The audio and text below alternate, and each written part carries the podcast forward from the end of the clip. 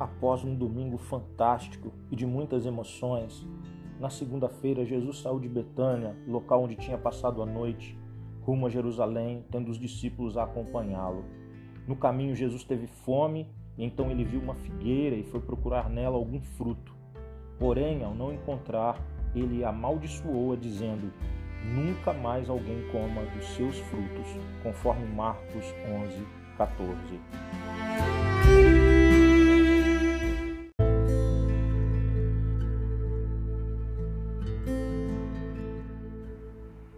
De acordo com Mateus 21, Marcos 11 e Lucas 19, quando Jesus chegou a Jerusalém, dirigiu-se ao templo e expulsou os mercadores que praticavam comércio ali.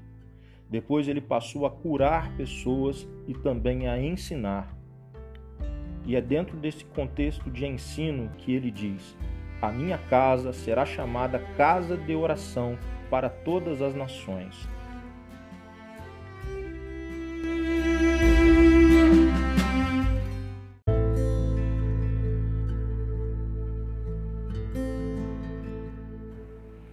Ao fim do dia, Jesus, acompanhado de seus discípulos, saiu de Jerusalém e retornou a Betânia, para a casa de seus amigos Lázaro, Marta e Maria, onde passaria a noite.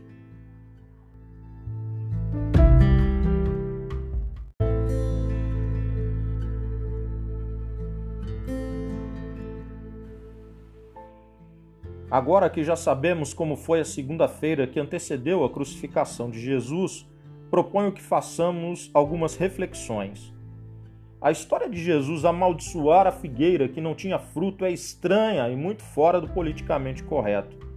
Quase queremos dizer para Jesus: Como você pode fazer isso com a figueira? Quem você pensa que é? Jesus poderia bem nos responder: Eu sou o Criador e sustentador de todas as coisas.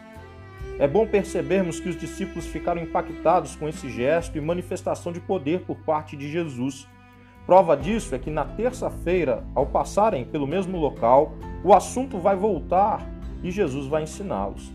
Mas isso fica para o nosso encontro de amanhã. Hoje quero destacar que esse milagre serviu para ilustrar dramaticamente a decepção de Jesus com Israel. Vale lembrar que na Bíblia a figueira nos é apresentada como uma ilustração de Israel. Ela tem um sentido profético muito profundo. Também não podemos separar o que aconteceu à figueira e o que aconteceu no Templo de Jerusalém. Um ajuda a explicar o outro. A verdade é que Jesus veio para os seus e os seus não o receberam.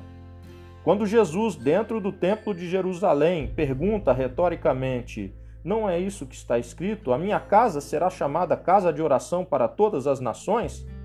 Ele está fazendo uma alusão direta ao texto de Isaías 56:7, que tem uma mensagem de inclusão de todos os povos, ensinando que Deus receberia a adoração e o serviço do estrangeiro e que esse estrangeiro se alegraria na presença desse Deus. Israel não conseguiu dar conta da sua vocação missionária, não conseguiu ser luz para as nações, não deu fruto como bem simbolizava aquela figueira.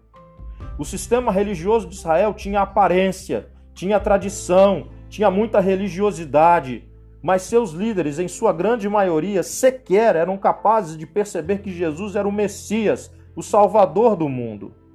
Em breve, todo esse paradigma iria mudar. Em poucos dias, o próprio Jesus, sim, ele mesmo, na cruz do Calvário, uniria judeu e não judeu, no novo templo, o seu corpo, a igreja seus discípulos receberiam a missão de esparramar o evangelho da salvação a todas as nações. Então, uma boa pergunta para nossa reflexão é se nós não estamos nos parecendo de algum modo com o Israel daqueles dias. Somos frutíferos? Reconhecemos a Jesus? Temos contribuído para a evangelização dos povos?